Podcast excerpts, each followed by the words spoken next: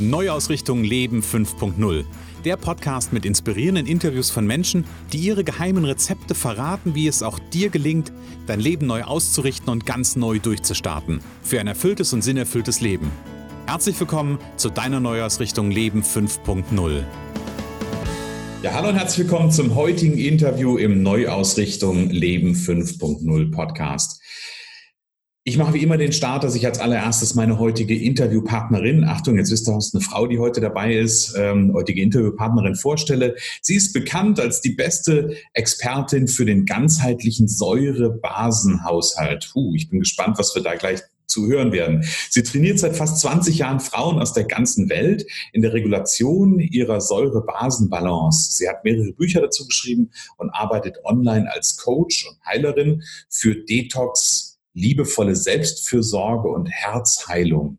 Ich bin sehr, sehr neugierig. Und wie gesagt, es geht heute um das Thema Säurebasenhaushalt, Selbstfürsorge, Herzheilung. Und da sage ich ganz herzlich willkommen, liebe Birte Bramer-Los. Birte, schön, dass du heute da bist. Ich freue mich sehr, da zu sein und bin sehr gespannt auf unser Gespräch. Das bin ich auch. Ich bin immer wieder neugierig, äh, quasi, was sich aus dem Gespräch entwickelt. Ähm, Birte, ich, ich steige mal einfach ein. Was, gib, mal, gib uns mal eine, eine Idee zum Säurebasenhaushalt, als Säurebasenhaushalt. Was, was ist das und ähm, was macht es? Mhm. Ja, das ist eine tolle Frage und das ist auch der Grund, warum ich ab nächstem Jahr das nicht mehr so benenne. Weil, weil die, viele Menschen denken, ich entspringe irgendwie einem Chemielabor und ja. das ist tatsächlich nicht der Fall. Also, um es auf den Punkt zu bringen, es geht beim Säurebasenhaushalt darum, dass wir im Gleichgewicht sind. Mhm. Das können wir über diesen, dieses Prinzip, über das Konzept vom Säurebasenhaushalt so wunderschön erklären. Es ist sozusagen ein Zugang über den Kopf. Mhm. Es ist bestimmte Dinge gibt, die in unserem Leben sauer sind. Mhm. Sagen wir mal, über die basische Ernährung hat bestimmt schon der ein oder andere von unseren Zuhörern was gehört, wenn nicht sogar jeder, weil mhm. das ganz schön viel auch beschrieben wurde. So, das heißt, es gibt saure und es gibt basische Anteile. Mhm. Und ganz schlicht auf den Punkt gebracht, wenn wir zu viele saure Anteile zu uns nehmen, dann werden wir krank. Okay. Wir werden müde, wir werden erschöpft, wir bekommen so Unpässlichkeiten und irgendwann wächst sich das aus zu Diagnosen. Okay. Bis dahin, dass man sagt, dass in einem basischen Milieu keine Krankheiten wie Krebs existieren können. Okay. So, aber es geht immer darum, in eine gute Balance zu kommen. Und das ist es ja bei allem im Endeffekt. Also wenn wir sagen, ähm, Stress zum Beispiel mhm. wirkt im Körper sauer, mhm. weil der Körper bestimmte Stresshormone ausschüttet. Mhm. Und diese Hormone bewirken eine Reaktion im Körper. Mhm. Zum Beispiel, dass die Atmung sich verändert. Die Verdauungsorgane und die Entgiftungsorgane werden ähm, heruntergedrosselt. Mhm. So, und ein Mensch, der ständig im Stress ist, mhm. der entgiftet nicht mehr. Okay. Ja, und dann ist es auch im Endeffekt egal, was für ein Stress das ist. Mhm. Ob wir gerade einen Zeitstress haben, ob wir gerade einen emotionalen Stress haben, ob wir gerade einen mentalen Stress haben. Mhm. Also im Endeffekt geht es bei meiner Arbeit darum, die Menschen wieder in Balance zu bringen. Mhm. Ja, dass sie, dass sie selbst merken, oh, wow, da gibt es ein Konzept, mit dem kann ich selbst bewirken, mhm. wie es mir geht. Okay. Ich habe immer so das Bild von so einem Mobile. Mhm. Also wenn wir uns vorstellen, wir haben diese unsere ganzen verschiedenen Lebensaspekte und mhm. jeder Aspekt ist sozusagen ein Faden an diesem Mobile, dann ist der eine zum Beispiel unsere körperliche Gesundheit und der nächste ist unser beruflicher Erfolg und der nächste ist unsere Beziehung. Mhm. Ja, so das, das mal so als Beispiel. Mhm. Und wir wissen das alle, wenn einer dieser Bereiche wackelt, weil ein Tod eines sehr lieben Menschen oder wir selbst bekommen eine Diagnose oder wir haben ganz wahnsinnig viel Stress in der Beziehung oder so. Wenn eins davon wackelt, dann gerät dieses ganze Mobile ins Wanken. Mhm. Ja, und so. Insofern ist es ganz wunderbar hilfreich, wenn wir wissen, okay, wenn ich jetzt gerade an diesem Punkt besonders viel Stress habe, dann habe ich die Möglichkeit, das über die anderen Punkte wieder in Balance zu bringen. Okay. Mhm. Ganz einfach, zum Beispiel über die Ernährung. Okay, also Ernährung ist an der Stelle nur ein, ähm, ein Themenaspekt deiner Arbeit, wenn ich das richtig verstehe. Ja, ja, weil, und das ist das Wunderbare, wir essen ja mehrmals täglich am Tag. Mhm. Und das heißt, wir haben hier eine große Einflussmöglichkeit, ein großes mhm. Spielfeld eröffnet sich da. Mhm. Was kann ich meinem Körper an Energie zuführen? Oder hm, vielleicht muss ich auch erstmal begreifen lernen, dass ich meinem Körper ganz schön viel Energie nehme mit der Nahrung, die ich so zu mir nehme. Mhm. Und auf der anderen Seite kann ich eben auch an meinem Verhalten, wie ich selbst Nahrung zu mir nehme und was ich zu mir nehme, ganz, ganz viel über die Beziehung zu mir selbst lernen. Mhm. mhm. Okay. So, und äh, da wird es hochspannend. Mhm. Ja, also gib, mal, gib mal an der Stelle eine, eine Idee mit, was kann ich an, äh, an dem, wie ich Nahrung zu mir nehme, über mich selbst lernen? Gibt es so ein, ein Beispiel vielleicht? Ja, also typisches Beispiel, ähm, wir sind gestresst, wir stopfen Süßigkeiten in uns hinein, mhm. so ganz nebenbei, so um irgendwie, weil irgendwie hat der Körper verinnerlicht, dass Zucker Energie gibt. Mhm. Quatsch, mhm. ja. so, aber wir haben das so, wir sagen dann sogar eventuell noch so zu uns, ja, das ist Nervennahrung, das brauche ich gerade, mhm. um mir gut zu tun, ich brauche noch Energie, brauche ich am besten noch einen Kaffee dazu und so mhm. weiter. Mhm. Das pusht einen kurzen Moment und danach erschöpft es uns. Mhm. Und dann kann es glatt sein, wenn wir schon ein bisschen Bewusstsein haben, dass wir uns dafür dann schlecht machen. Ah, dass wir, dann kommt so eine, so eine mehr oder weniger unbewusste oder auch sogar bewusste Kommunikation von, oh mein Gott, du wolltest doch nicht mehr. Mhm. Ah, und jetzt hast du wieder. Und guck mal, dann kannst du ja nicht abnehmen. Du kannst mhm. dich ja nicht wohlfühlen. Der Bauch wird immer dicker und mhm. du greifst ständig in den Süßigkeiten-Topf. Mhm. Wie unbeherrscht bist du eigentlich? Ja, und dann kommt so eine, so eine eventuell so eine Kommunikation, die wir aus der Kindheit kennen oder die wir mhm. so verinnerlicht haben, dass wir sie selbst dann kopieren Mhm. Das ist ein unfreundlicher Ton uns selbst gegenüber. Das wäre jetzt so ein Beispiel. Mhm. Ja, aber man kann. Ich, ich muss gerade, ich muss gerade ein bisschen schmunzeln, weil mhm. ich, äh, ich kannte das früher. Also heute muss ich sagen, ist das, ist das nicht mehr so der Fall. Aber ähm, ich habe das früher hin und wieder mal gehabt, dass wenn mir sowas passiert ist, dass dann irgendwie in meinem Kopf auch die Stimme aufkam: Na komm, jetzt ist eh egal. Ah ja, ganz ja, beliebt. Äh, ja. Und wir können, wenn, weißt du, wenn wir, wenn wir verstehen, dass alle diese Stimmen in uns einen wahnsinnig wunderbaren, guten Grund haben, hm. hm. dann können wir besser lernen, damit umzugehen. Ja. So, und dann, dann geht es so an diese Bereiche, wo ich sage, da geht es dann an die Heilung. Hm. Weil das sind alte Wunden zum Teil. Das sind alte Strukturen, die wir verinnerlicht haben, die uns tatsächlich einfach nicht gut tun, die wir einfach hm. unbewusst übernehmen und manchmal sogar falsch interpretiert übernehmen. Mhm. Denn unsere Eltern waren nicht immer nur unfreundlich, aber wir haben vielleicht Situationen gespeichert und uns gemerkt, in denen sie besonders unfreundlich waren mhm. ja, oder uns kritisiert haben. Mhm. Sehr spannend, liebe Birte. Also ich sehe schon, das wird ein, äh, wird ein interessantes Interview. Ich mache immer gerne so eine lockere Einstiegsrunde und dann komme ich eigentlich erst, dann packe ich die Fragen aus. liebe Birte, ich, ich, ich, was ich ja gerne mache, ist, ich gucke so auf ähm, das, gerne auf das Leben meiner, äh, meiner Interviewpartner so ein bisschen drauf. Jetzt haben wir schon so, ein, so einen kleinen Einblick in deine Denke bekommen ähm, und vielleicht auch so ein bisschen dahin, ähm, was deine Arbeit ausmacht. Wir werden nachher nochmal gucken, weil du gerade schon hast ja gerade schon so einen Ausblick gegeben. Nächsten Jahr, Im nächsten Jahr wird sich was ändern. Ähm, und äh, beziehungsweise, wenn das Interview ausgestrahlt wird, Achtung, dann ist quasi schon nächstes Jahr. Äh, wir sind quasi jetzt, jetzt, wo wir die Aufzeichnung machen, kurz vor Weihnachten. Also von daher ist nächstes Jahr. Genau, aber lass uns, lass uns einsteigen und ich würde gerne so die, eine, eine wichtige Einstiegsfrage für mich ähm, und das ist schon, wir haben uns am Anfang über den Erfolgsfaktor Gelassenheit Podcast unterhalten, wo das Ganze hier ja eigentlich herkommt. Da hatte ich schon eine ähnliche Frage und ich finde die einfach äh, immer wieder gut. Wir stellen zu häufig oder nicht zu häufig, wir stellen ja häufig die Frage, wie geht es dir? Ähm, aber für mich ist diese Frage nach dem, wie geht es dir, immer sehr an der Oberfläche. Und ich gucke immer ganz gerne dahin, wenn du so dein Leben im Moment mal so Revue passieren lässt, wie fühlt sich dein Leben im Moment an? Schön, großartig. Ja, mhm. tolle Frage. Und ähm, ja, ich kann sagen, mein Leben fühlt sich großartig an. Mhm. Und das ist, glaube ich, hauptsächlich dadurch bedingt, dass ich weiß, wie ich das mache, dass es sich großartig anfühlt. Mhm. Und wie ich in Situationen, und so ist das Leben, ja, das mhm. Leben ist manchmal, hat manchmal kleinere und größere Zumutungen mhm. für uns bereit. Und ähm, vielleicht geht es auch gerade darum, dass wir mhm. sind, um erleben. Also es, im zweiten Schritt geht es darum, wie kann ich in Krisensituationen es selbst bewirken, mhm. dass es mir wieder besser geht, dass ich nicht völlig umkippe, dass ich nicht völlig mich aus der Balance bringe. Mhm. Ja, wieder, da haben wir wieder dieses Thema Balance. Und das ist so ein wunderbar gutes Gefühl von Selbstwirksamkeit, mhm. dass ich über meine meinen Weg entwickelt habe, was sich wirklich, wirklich toll anfühlt. Also im mhm. Moment ist auch gerade alles wunderbar, aber ähm, ich habe ein tiefes Vertrauen entwickelt, mhm. dass wenn es wieder anders wäre, wenn, wenn Krisen in meinem Leben kommen würden, ich kann damit umgehen. Hm, okay. Du hast, so, so, so, du hast ja so ein Label benutzt, großartig. Ähm, ich gucke da gerne in einem zweiten Step immer noch mal hin, wenn du so an dieses, dieses Gefühl von großartig denkst. Du hast gesagt, du weißt, wie du es machst. Gibt es für dich eine Entsprechung im Körper, wo du sagst, okay, da spüre ich so dieses Großartige?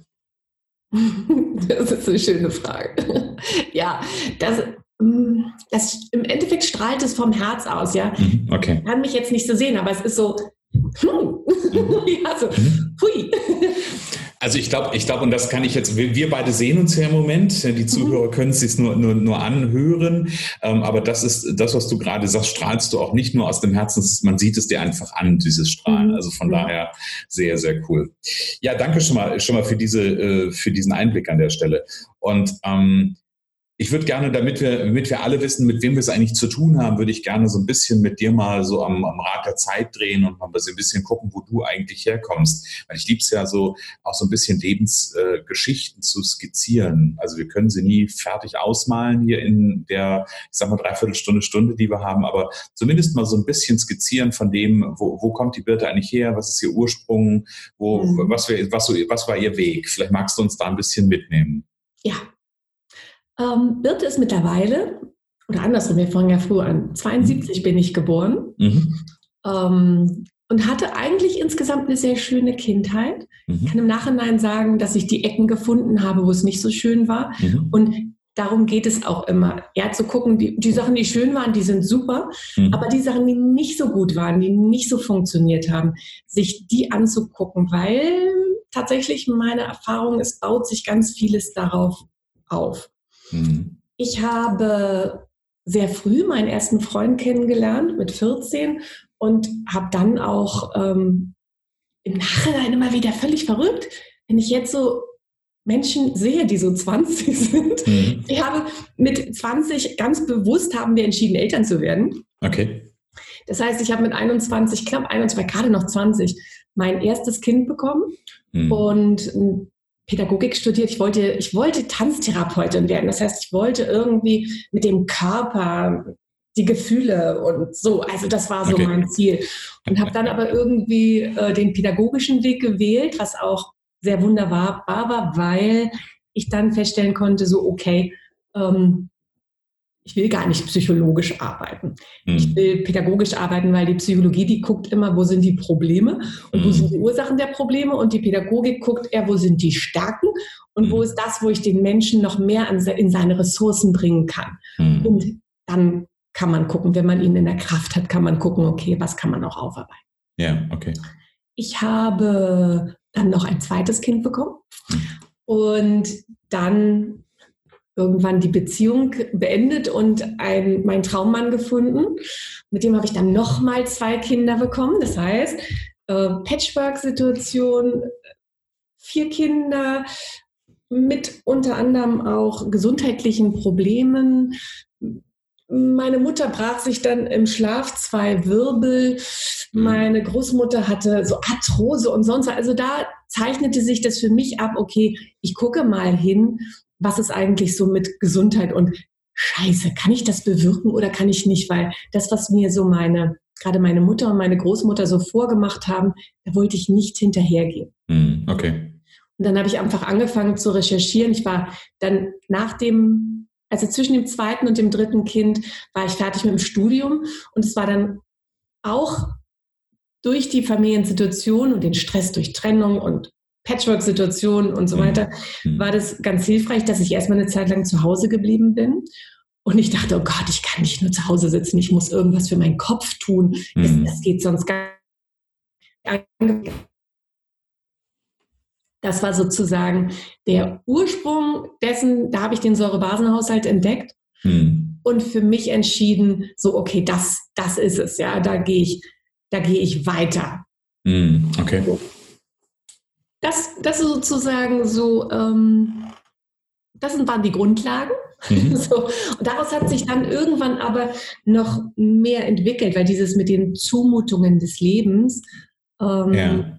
ja. das waren so, so Themen wie zum Beispiel vor ein paar Jahren, ähm, mittlerweile sind es, glaube ich, fünf Jahre, mhm. als mein ältester Sohn eine Krebsdiagnose bekam. Okay. Ähm, da wackelte mein Leben ganz schön doll. Mhm. So.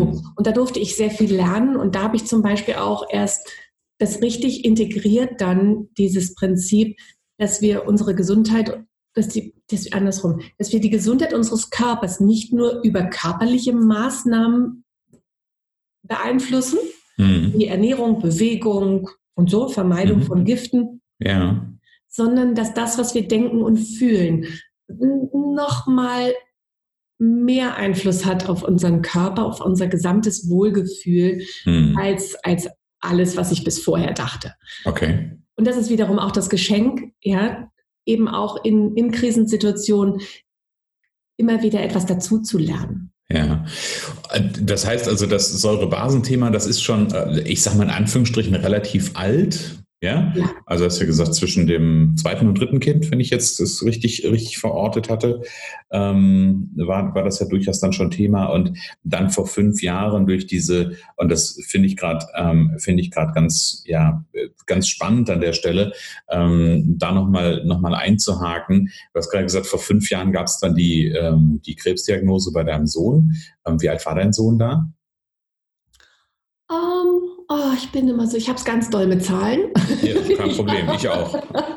Wobei, dass ich vier Kinder habe, weiß ich. Also, Der ist schon mal gut. er ist jetzt 27.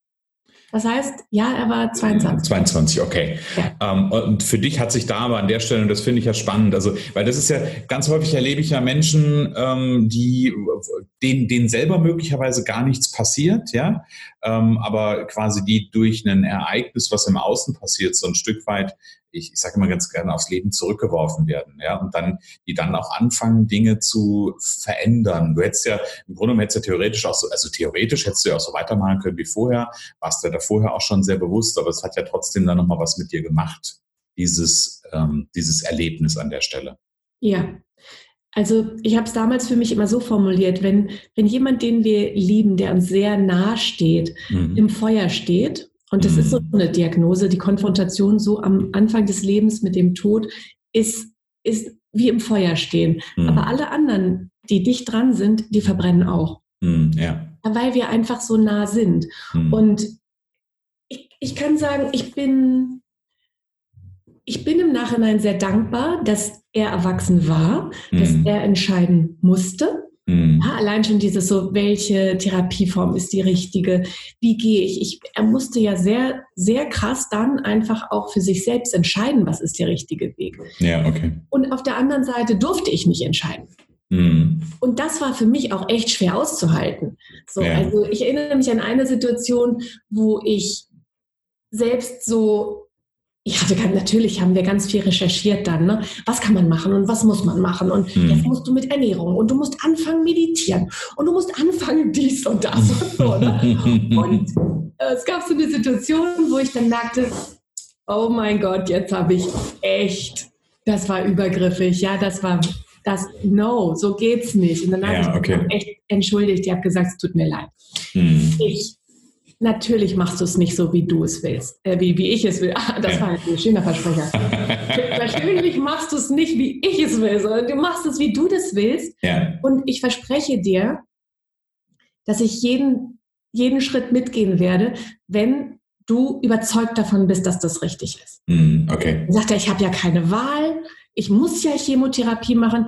Ich sage, ich stelle mich dazwischen hm. Ich lasse niemanden an mich ran. Wenn du sagst, du willst eine Chemotherapie machen, dann hm. möchte ich, dass du fast begeistert davon bist. Ja, okay. du jetzt eine Chemotherapie machen darfst. Mhm. Und da haben wir sehr lange drüber gesprochen und er hat es dann verstanden, was ich meine. Es, da geht es auch wieder um die Selbstwirksamkeit, mhm. darüber Verantwortung zu übernehmen. Und wirklich zu sagen, ich übernehme die Verantwortung und ich entscheide das und mache mich nicht zum Opfer von irgendwelchen Diagnosen oder irgendwelchen mhm. Empfehlungen, weil tatsächlich übernimmt ja keiner die Verantwortung für uns, außer wir. Genau, richtig.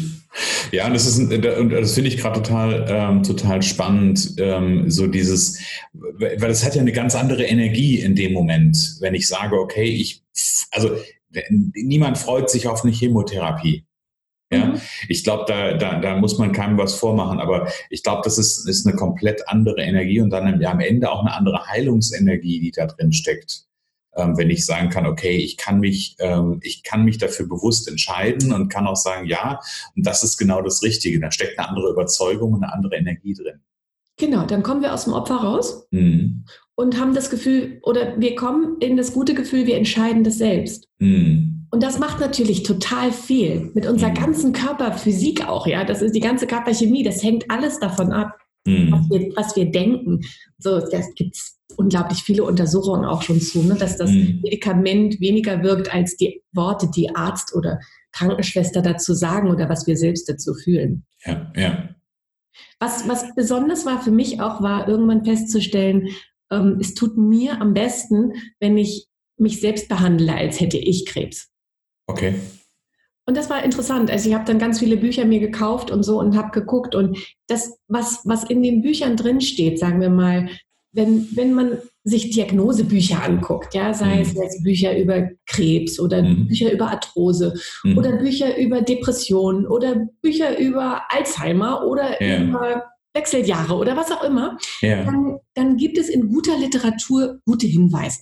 Ja. Die sind eigentlich so simpel, fast immer gleich.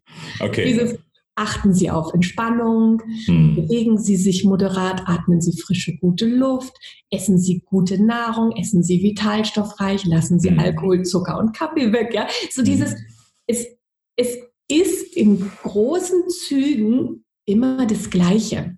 Hm. Und das ist wunderbar, weil da, da, da habe ich dann für mich eben auch geguckt, so, okay, ja, ich bin ja auch eine viel bessere Begleitung für ihn. Ich mhm. bin viel besser in der Kraft, wenn ich nicht nur an ihn denke und ja. nicht nur in meinem, meinem Schmerz und meinen Ängsten versinke, sondern wenn ich wirklich mal schaue, okay, ähm, ich kann ja nur eine gute Hilfe sein, um für ihn das. Also äh, andersrum, ich kann nur eine gute Hilfe sein, wenn ich satt bin, ja, wenn ja. ich gut versorgt bin. Ja, genau. Das, genau. Ist, ja. Hat das, hat das, ich, ich, ich, ich frage ich frag mal was zwischen. Mhm. Ähm, hat das, also das eine ist ja, ähm, der, der eine Aspekt, den du beschreibst, und das, äh, das ist ja auch immer wieder, ich hätte bei das wiederhole ich auch Mantraart. Ich habe zwischendurch auch mit, ähm, auch das ein oder andere Mal mit einer Mama gearbeitet, ähm, die sich, äh, ja, ich sag mal, die sich dann für das Kind aufopfern und sich ganz viele Sorgen und Gedanken machen, wo ich auch gesagt habe, du musst für dich gucken, dass es dir gut geht, weil nur dann kannst du eine gute, eine gute fürsorgliche Mama überhaupt erst sein. Ähm, das ist also der, der eine Ball, sage ich mal, und der andere Ball, den ich gerade äh, gerade spielen sehe, ist so, ähm, wenn du das machst, wenn du dich daran hältst, bist du ja einfach ein gutes Vorbild, ein gutes äh, Rollenmodell, um davon zu lernen. Ja, beides, auf jeden Fall. Mhm. Auf jeden Fall. Das ist, ich habe so viel ich, ich arbeite ganz viel mit Selbstfürsorge. Mhm.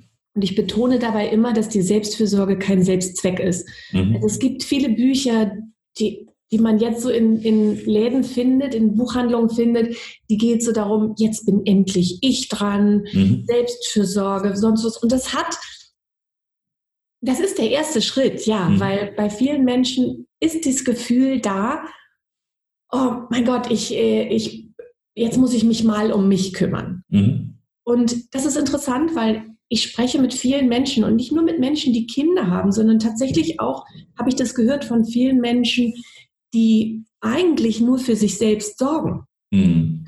Und trotzdem ist dieses Gefühl da, ich versorge mich nicht richtig und ich muss jetzt mal anfangen, mal richtig gut für mich selbst zu sorgen. Mhm. Und da kann ganz schnell ähm, so ein Unterton reinkommen in Richtung Egoismus, in Richtung, mhm. Richtung Narzissmus, in mhm. Richtung, mhm.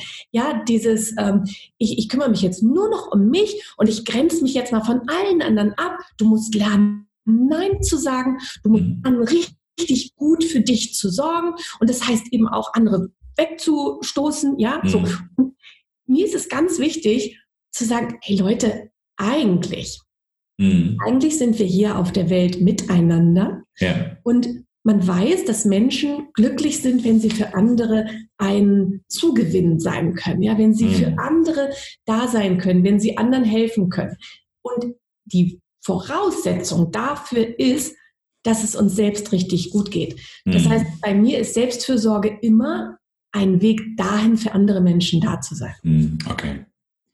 Also quasi Selbstfürsorge dafür, dass der eigene, ich nehme gerne das Bild, dass der eigene Akku voll ist. Du hast vorhin gesagt, dass ich satt bin, um quasi anderen auch geben zu können.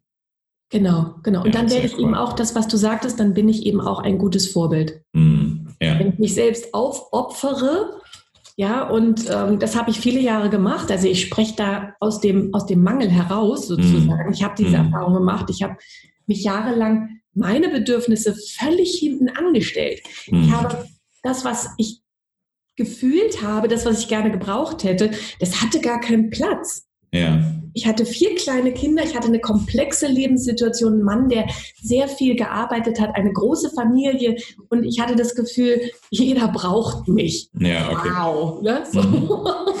Krass, bis ich dann irgendwann feststellte, genau, meine Energien sind nicht da, aber auch mhm auch so dieses, ähm, ich bin immer mehr aus meinem Körper und ist aus meinem Herzen raus in den Kopf gewandert. Mm, okay. Ja, dieses Strukturieren, Organisieren, für alle da sein und so. Und natürlich, klar, das hat nach außen hin alles funktioniert und meine Kinder haben eine gute Kindheit gehabt und ich war für sie da. Mhm. Aber das, was du eben sagtest, dieses, wir sind dann eben kein Vorbild. Mhm. Das, das ist mir irgendwann so aufgegangen, dass ich sagte so, ah, mhm. ja, ich, ich möchte gar nicht, dass meine Kinder sagen, später mal, also bewusst oder unbewusst sagen, ja, mit so vielen Kindern, da kannst du, da, da opferst du dich dann nur noch selbst auf. Hm, ja, okay, okay. Und es ist, ist ja interessant, also ich habe äh, ich hab, ich hab angekündigt, ich, ich hake da ein, wo ich was interessant finde. Ne? Mhm. Ähm, ich habe zwei, zwei Aspekte, ähm, wo ich gerne nochmal darauf eingehen würde. Der erste Aspekt, ähm, da greife ich nochmal ganz kurz auf die Krebsdiagnose äh, von deinem Sohn zurück. Was war für dich in dem Moment, für dich ganz persönlich, was war für dich aus dem, was da passiert ist, die wichtigste, äh, die wichtigste Erkenntnis? Ich habe dafür ein paar Jahre gebraucht, mhm. aber für mich war die wichtigste Erkenntnis festzustellen, dass ich ganz große Verlustängste habe. Mhm. Und daran zu arbeiten mhm. und zu schauen. Ich habe dann wirklich mich betreuen lassen. Ich habe in meinem Prozess festgestellt, dass ich nicht alleine auf die Welt gekommen wäre, eigentlich ein Phänomen, was viele Menschen haben, ohne ja. es zu wissen.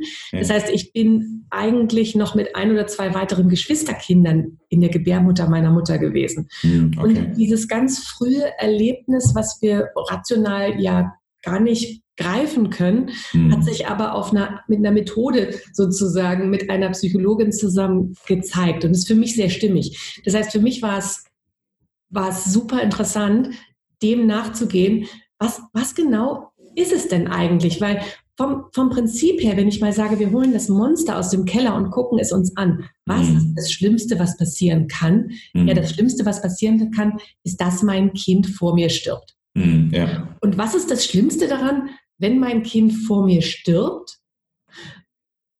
Und dann gibt es eben so verschiedene Ebenen. Ja, wenn ich auf eine mhm. spirituelle Ebene gehe, dann ist das gar nicht schlimm. Ja. Weil dann werden wir uns, wenn ich sterbe, auf einer Seelenebene wieder treffen. Oder ich mhm. kann auch sagen, auf Seelenebene sind wir die ganze Zeit miteinander verbunden. Verbunden, genau, ja. Und dieses, dieses Gefühl dessen, egal ob ein Mensch lebt oder, oder stirbt körperlich, wir sind auf Seelenebene verbunden. Das ist zum Beispiel eins meiner ganz, ganz, ganz, ganz großen Learnings daraus mhm. gewesen. Mhm aus meinen Verlustängsten herauszugucken, was ist das eigentlich? Wovor habe ich eigentlich Angst? Mhm. Ja, was, was, ist das, was mir so ein, so einen Horror macht?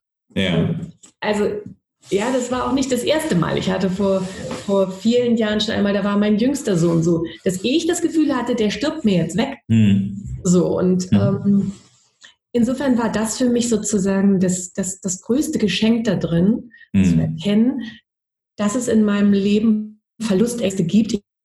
Ich konnte dann auch noch Meditation finden, weißt du, das, und das meine ich, das baut sich so aufeinander auf. Ja. Ich bin im ersten Lebensjahr, äh, wollte mein Bruder mir seine Legosteine zeigen und hat mich vom Wickeltisch gezogen. Und dann musste ich leider mal für ein oder zwei Wochen ins Krankenhaus.